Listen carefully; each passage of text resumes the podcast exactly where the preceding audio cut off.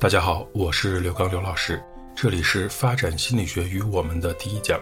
生命中唯一不变的就是变化。我一直很想做一系列关于发展心理学的原创语音分享。一方面，自己研究生阶段的专业就是发展与教育心理学，而且自己教了差不多八年的发展心理学的课程，算是一个熟练工种了。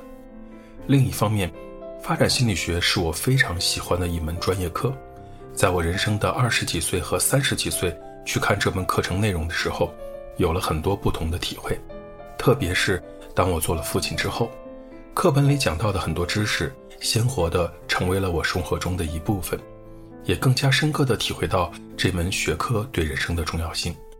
我坚信并践行着生命中唯一不变的就是变化。我坚信着这句真理，让我在无数个彷徨和不知所措的日子里。主动的或者被动的迎接着人生发生的一个又一个的变化。当年的误打误撞，带着好奇，带着向往，走入了心理科学的世界里，开始了发展心理学专业的学习。十五年的学习、深造和工作，从一个心理学爱好者变成了一个专业的心理工作者。回过头来看，当年没想到过找不找得到工作。没想到过是不是一个冷门专业，只是带着心里的向往，最后成就了今天的我。我带着感恩、感激的心情来制作这个系列的原创语音，希望大家喜欢。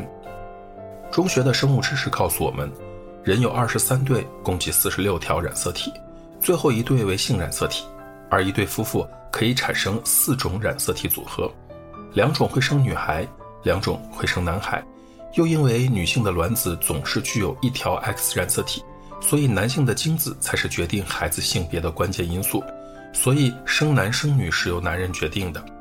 同样，人还有显性基因和隐性基因，所以一个褐色眼睛的人有可能生出蓝色眼睛的小孩，因为许多褐色眼睛的人携带着一个蓝色眼睛的隐性基因。同时，隐性基因还可能会导致红头发、Rh 阴性血和许多遗传疾病。为什么要和大家讲这些呢？因为发展心理学就是研究人的一生的学科，而人生命的开端从两个细胞变成一个盒子，最后变成了一个婴儿，也有可能是几个婴儿，所以得从受精卵讲起。严格来说，发展心理学是研究人从受精卵开始到出生、成熟、衰老、死亡，生命全程过程中心理现象产生、发展、变化全过程的一种科学。顺序不能错，心理现象产生、发展、变化的全过程。一个心理现象先要能够产生，才能发展和变化。比如一个婴儿从不会说话到能够发出声音，到牙牙学语，再到说出词语，这样一个从无到有的过程，就是心理现象先产生再发展变化的过程。听起来很像生物是吧？不不不，你搞错了。发展心理学研究的内容不只是这些。他还通过研究告诉你，受教育程度较高与母乳喂养成正相关，也就是说，知识文化水平越高的女性越愿意选择母乳喂养。发展心理学也通过调查告诉你，大多数一岁的婴儿在夜里睡眠的时间为十个小时，白天为两个小时。当然，有些孩子睡眠是比较少的，而在三岁左右的时候，大约有百分之十的幼儿在白天睡不着觉。甚至为什么人会有中年危机，或者什么是死亡心理，都是发展心理学的研究范畴。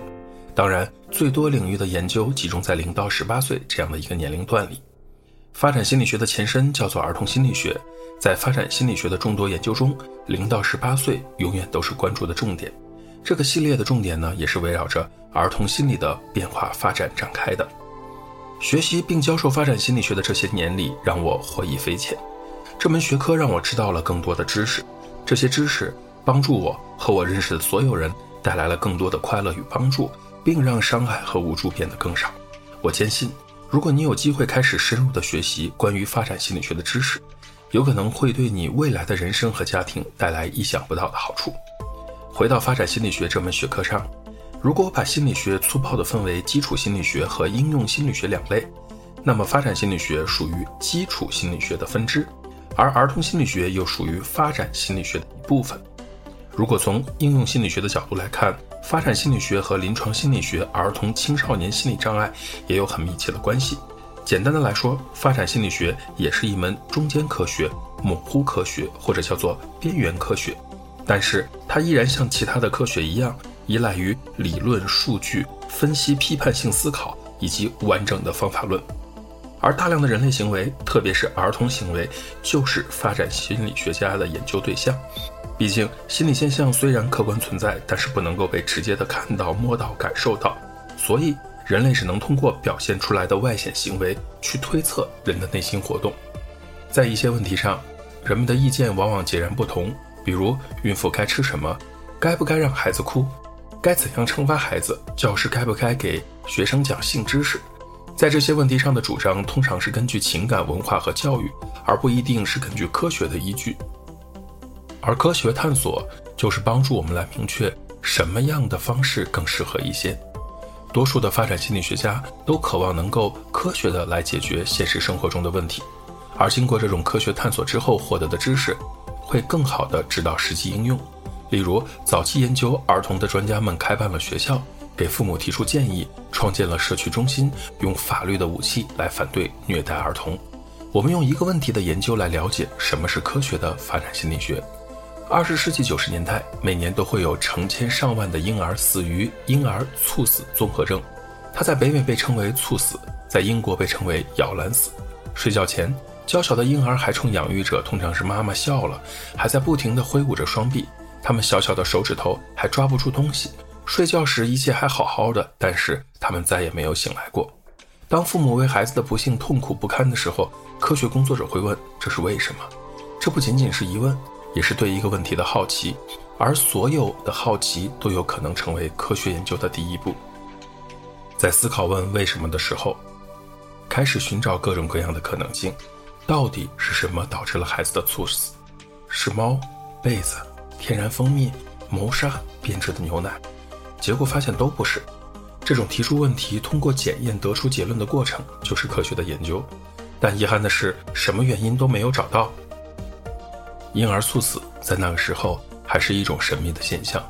后来，澳大利亚一位叫做苏珊·比尔的学者，他用了很多年一直研究婴儿猝死综合症这个问题。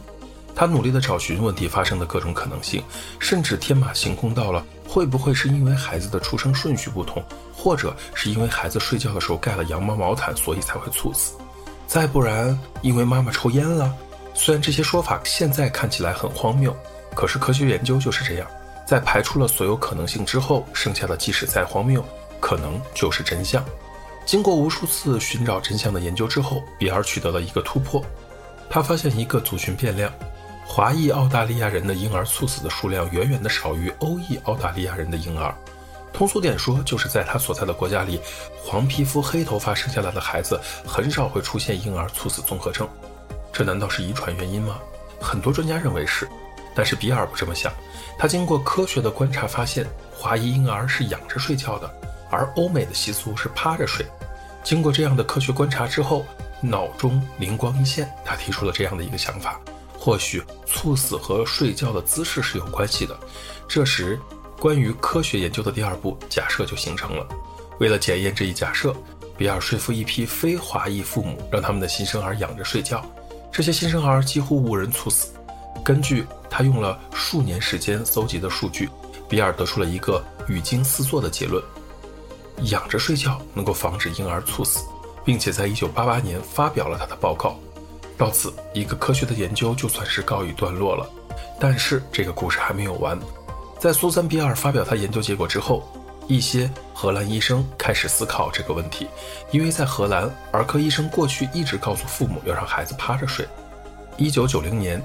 两位荷兰学者开始向数千名父母建议，让孩子仰着睡吧。结果一年之内，荷兰的婴儿猝死事件就减少了百分之四十。这个结果不仅说明了苏珊·比尔的研究可以重复研究，而且更重要的是避免了很多婴儿猝死，从而间接地拯救了很多家庭。顺便说一句，科学研究就应该是经得起反复验证的。在这之后，关于让婴儿仰着睡的重复研究与应用的结果被传播开来。一九九四年，仰着睡运动戏剧性的大幅度地降低了许多国家婴儿的猝死率。在美国，一九八四年有五千两百四十五个婴儿死于婴儿猝死综合症，在一九九六年，这个数字降为三千零五十个。在过去的十年，这一数字继续下降，每年因此死亡的婴儿大概有两千个。这一结果说明，仅在美国，当今在世界上的儿童和青少年，如果生在一九九零年以前，大约就会有四千个人会早早的夭折。当然，任何一项科学研究都不能够解决所有的问题。例如，行为训练师反映说，因为让孩子都仰着睡啊，所以现在孩子学爬行的时间比过去要晚一些。他们主张增加一些俯卧的时间，在婴儿醒着的时候，让他们的肚子朝下，这样呢可以促进肌肉的发育。但是整体而言，趴着睡已经被反复证明是一种会导致婴儿猝死的危险因素。但是除了国家与睡姿之外，也有其他的危险因素会导致婴儿发生猝死综合征，比如说低体重出生、脑干畸形导致分泌的特殊化学物质五羟色胺过少，啊或者家人吸烟、被子或者枕头太软了，以及与父母同床睡等等。而科学的发展心理学的研究就是这样一个不断寻找答案的过程。这一讲的内容到这里就结束了。这里是幼为心理，我是刘刚刘老师。虽然我们只是心理学界的一棵小树苗，但是我们努力做到我们的最好，用真诚的态度、客观专业的方式，向每一个愿意关注我们的人分享一切你想知道而我们又恰好了解的心理学知识。请记得，不管你在哪里，世界和我陪伴着你。再见。